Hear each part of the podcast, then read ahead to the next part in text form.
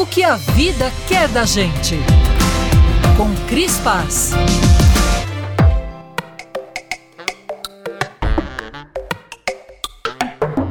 Você trocaria seu smartphone por um antigo tijolão? Muita gente está fazendo isso.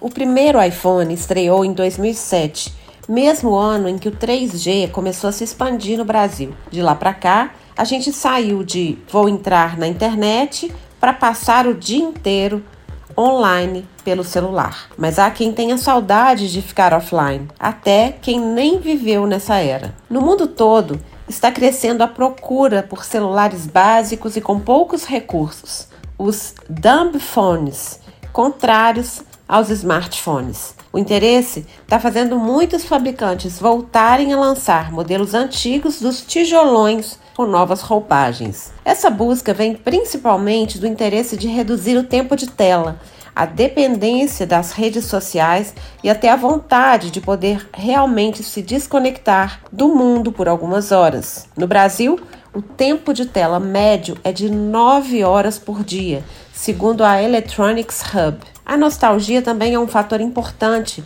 já que os aparelhos mais antigos podem também carregar um apego sentimental, trazendo memórias para quem já os usou e até para quem tem saudades do que não viveu.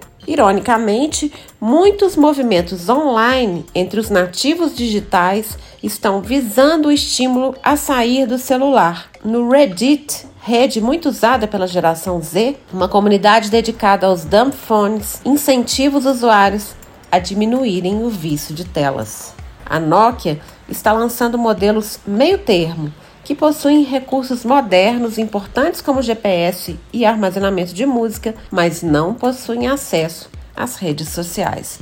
Outra empresa, a Light, surgiu apenas com o propósito de criar um celular minimalista que não é antitecnológico, mas se propõe a possuir apenas as funcionalidades tecnológicas que realmente contribuem para a qualidade de vida, deixando o resto de lado. Para quem quer começar sem precisar trocar de aparelho, alguns aplicativos como Forest, AppBlock e Offscreen bloqueiam as redes sociais do celular. Você também queria um sossego do smartphone? As informações que eu trouxe agora vieram num post do André Carvalhal no Instagram. Você pode segui-lo no carvalhando. O André é um observador e estudioso das novas tendências de comportamento, incluindo a tecnologia. Pouco depois de ver o post do André, eu deparei com um vídeo, também no Instagram, da nossa querida Leila Ferreira dizendo que uma das opções de vida dela em 2024 é diminuir o tempo de tela.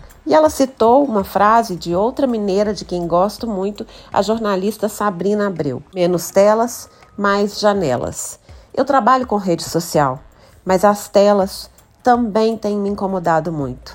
Acho que a gente precisa fazer um equilíbrio maior entre a vida digital e a vida real. A gente precisa trazer um pouco mais de saúde mental para a nossa vida. Portanto, diminuir o tempo de tela não é abrir mão das telas, é aproveitá-las com o melhor que elas podem trazer para a gente. Essa também é uma resolução minha de 2024, mesmo trabalhando com redes sociais. E você, caro ouvinte, o que pensa de tudo isso? Ou está distraído demais em alguma coisa no celular e nem pode me ouvir? Eu sou a Cris Paz, no Instagram, arroba eucrisguerra. Na vida real, você me encontra em Belo Horizonte ou em São Paulo. Um beijo e boa semana.